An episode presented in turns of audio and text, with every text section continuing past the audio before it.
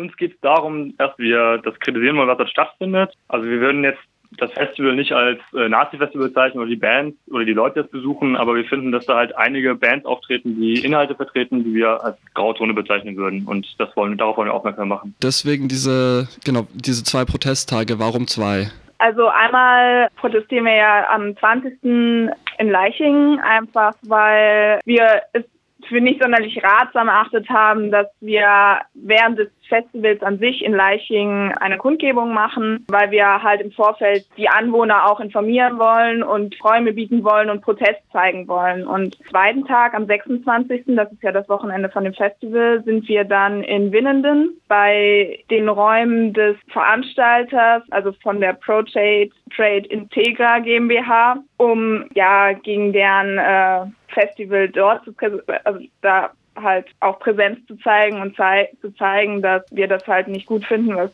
dass die so ein Festival veranstalten. Auf, auf welche Bands bezieht sich da eure Kritik ja, also wir haben recht viele uns jetzt mit beschäftigt. Das war nicht so schön. Wir mussten uns ganz viele von der Musik anhören. Das war ein bisschen anstrengend teilweise. Also natürlich der Klassiker ist Freiwild. Da wollen wir aber gar nicht so viel zu sagen, weil ich finde, zu Freiwild wurde schon sehr viel gesagt. Ja, also das völkische Weltbild, das Frauenbild, teilweise so Anti Spielerei mit Antisemitismus und halt auch diese ganze Inszenierung und Provokation, dass es denen nur viel ums Geld geht. Aber das ist nur eine, eine der Bands. Wir haben noch andere Beispiele. Also wir haben uns jetzt mit äh, zum Beispiel Soundfile beschäftigt, so eine alte Punkband, die so ein altes Lied haben über Vergewaltigung, was wohl ironisch gemeint sein soll, aber das finden wir bereitet den Boden für unangenehme Sachen bis hin zu Gewalt an Frauen, also das finden wir auch kritisierungswürdig.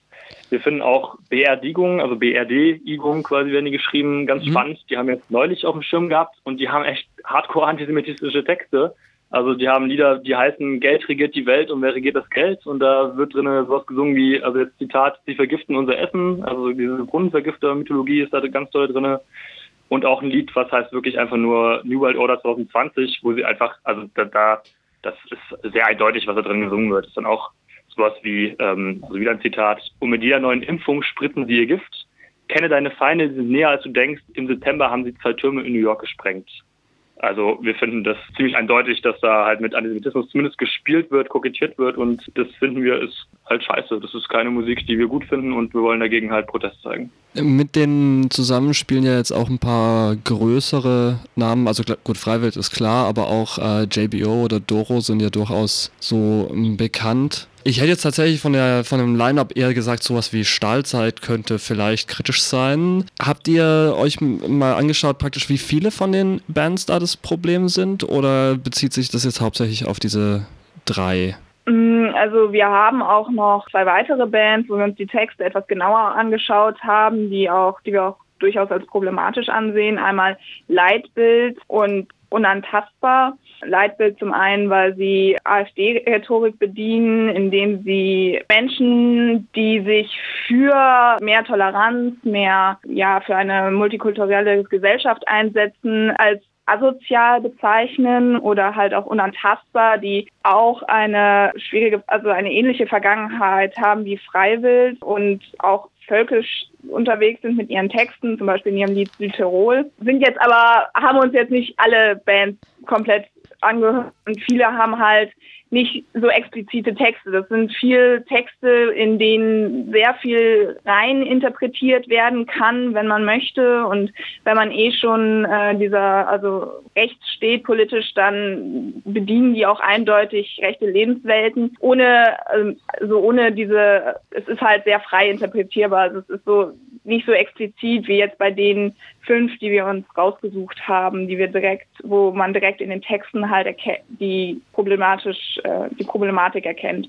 Zu JBO hätten wir auch noch was. Da, also bei der Band oder bei den Texten an sich jetzt nicht, aber da gab es neulich was, was unsere Aufmerksamkeit bekommen hat. Und zwar in die Media wurde das veröffentlicht, dass JBO für ihre aktuelle Tour mit einer rechtsextremen Firma zusammengearbeitet hat. JBO hat auch darauf auch reagiert und hat sich dafür distanziert. Und wir wollen das auch gar nicht werten. Das kann gut sein, dass sie es nicht absichtlich gemacht haben. Aber das zeigt einfach, wie, wie schnell das passieren kann in dieser, in dieser Szene. Also wie schnell du da mit Firmen zusammenarbeitest, die ganz klares äh, Nazi-Merch und Nazi-Sticker verticken.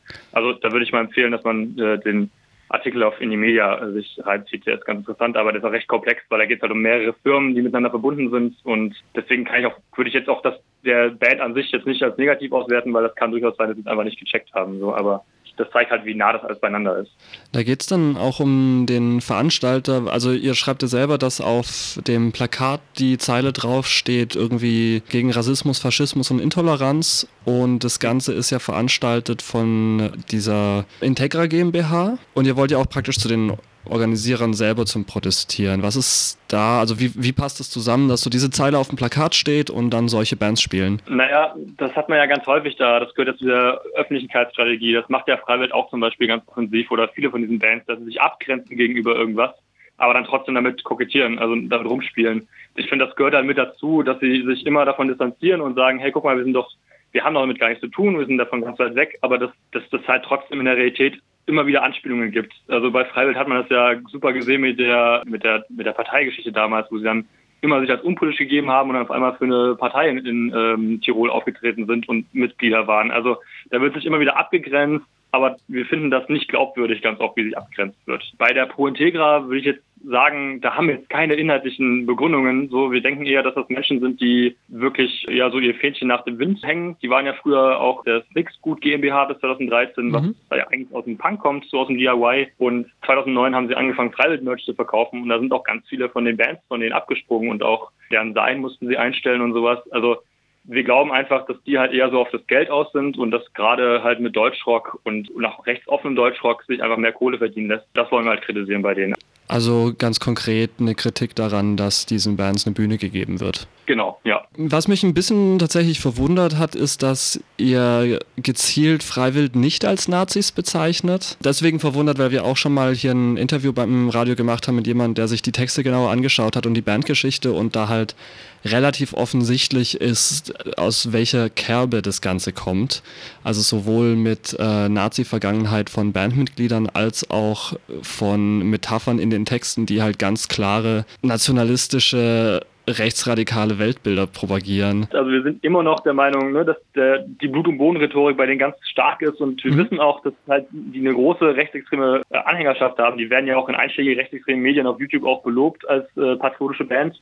Aber wir denken halt, dass, also Freiwild will halt auch immer wieder gerne als Nazis bezeichnet werden, weil dann diffamieren sie die Kritik, die du einbringst, nur darauf, dass, dass sie sich dann davon ab, äh, abweisen können. Also das machen sie ja ganz oft. Ja, wenn Leute sie kritisieren, dann sagen sie halt, oh, die sagen, wir sind Nazis und haben uns doch schon vor Jahren distanziert und pipapo und das ist deren ganzes Image baut darauf auf, dass sie sich immer wieder davon distanzieren und machen damit halt auch ihre Kohle und ihre Aufmerksamkeit und die wollten wir ihnen einfach nicht geben und denken auch, dass sie jetzt, wo sie jetzt gerade stehen, nicht mehr zu einem organisierten Nazi-Milieu gehören, auch wenn sie dieses bedienen. Das tun sie auf jeden Fall. Das äh, wollen wir nicht sagen. Aber wir glauben, dass das Freiwild an sich selbst ist eher auf ihre, ja, wir fahren eigentlich ganz gut mit unserer Schiene, mit unserer Provokation und äh, wollen halt damit unser Geld verdienen. Ich glaube, da sind sie gerade. Das ist zumindest unsere Einschätzung nach. Wir hatten auch einen Vortrag von Algorechts Außen und mhm. der, äh, der hat sich auch, also der hat sich auch damit auseinandergesetzt mit den Texten und kommt zu einem ähnlichen Schluss wie wir. Die sagen auch, sie würden sie nicht mehr als Nazis bezeichnen als solche, sondern halt Grauzone recht offen und mit einer einschlägigen Vergangenheit, aber aktuell jetzt gerade, wo sie jetzt sind, würden sie nicht mehr als Nazis. Da ihr zu den Protesten aufruft, aus welchem Hintergrund macht ihr das? Das Ziel ist für uns da äh, ganz eindeutig irgendwie Räum